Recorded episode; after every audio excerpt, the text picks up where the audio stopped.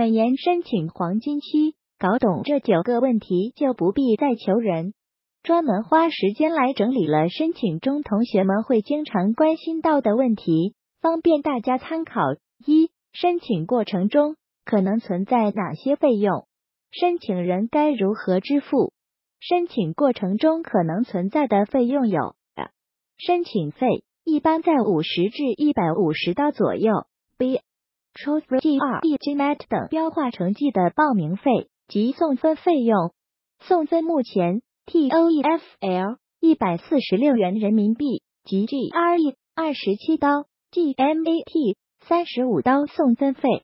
C DHL 邮寄费大概在一百至二百五十元人民币左右。D 成绩单认证的认证费，如申请院校要求做成绩单认证。E 艺术类专业申请时，还会有少量作品及审核费支付方式。申请人在申请前期阶段准备双币信用卡，用于支付这些需要付美金的费用。二 G 二 E、托福等成绩如何送分？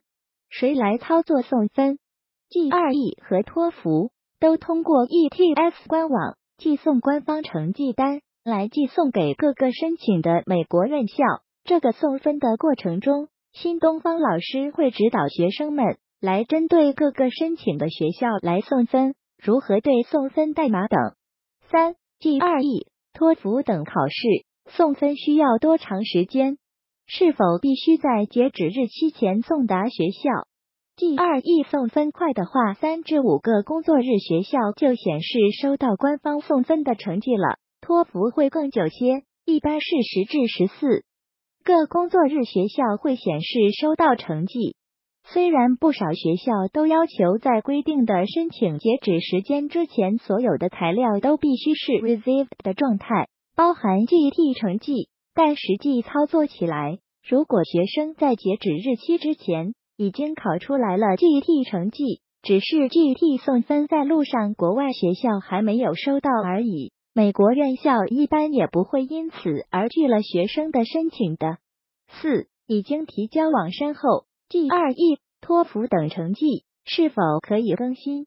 网申提交之后，GT 成绩仍可以更新，但请一定要注意，更新的时间最好要在学校的申请截止日期之前，否则等学校审核结果下来再更新成绩，已经没有太大意义了。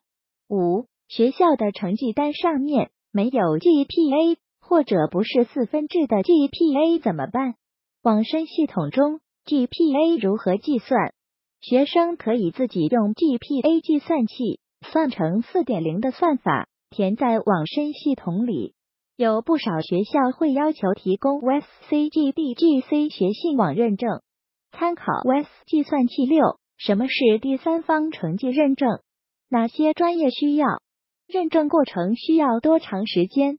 美国高校在招生时，为了更公平地评估来自不同国家地区的国际生申请人的学术能力和表现，就采取了这样的一个要求：委托第三方机构 WES 对每一个国际生的 GPA 进行重新算一遍，得出一个基于同样算法的 GPA 分数，然后择优录取。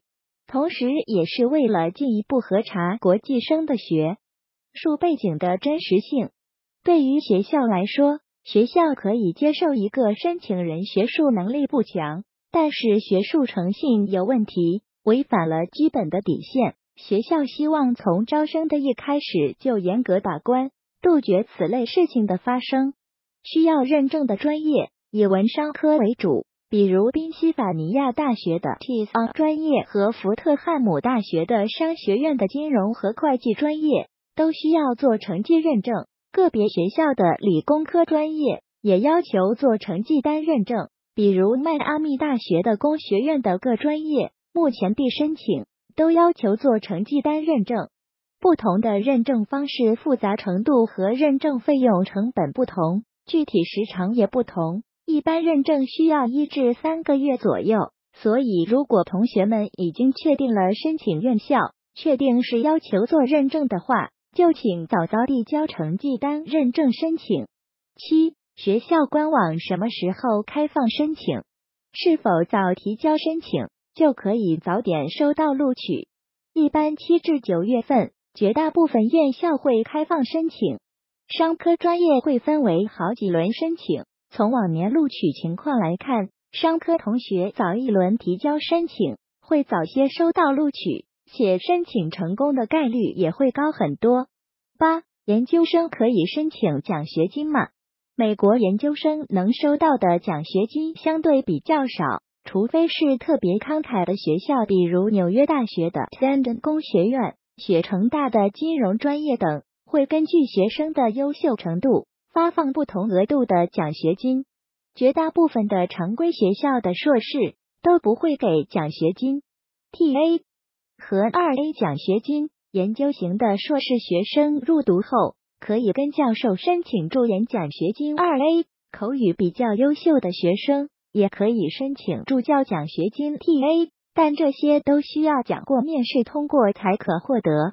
九、申请过程中是否遇到背景调查？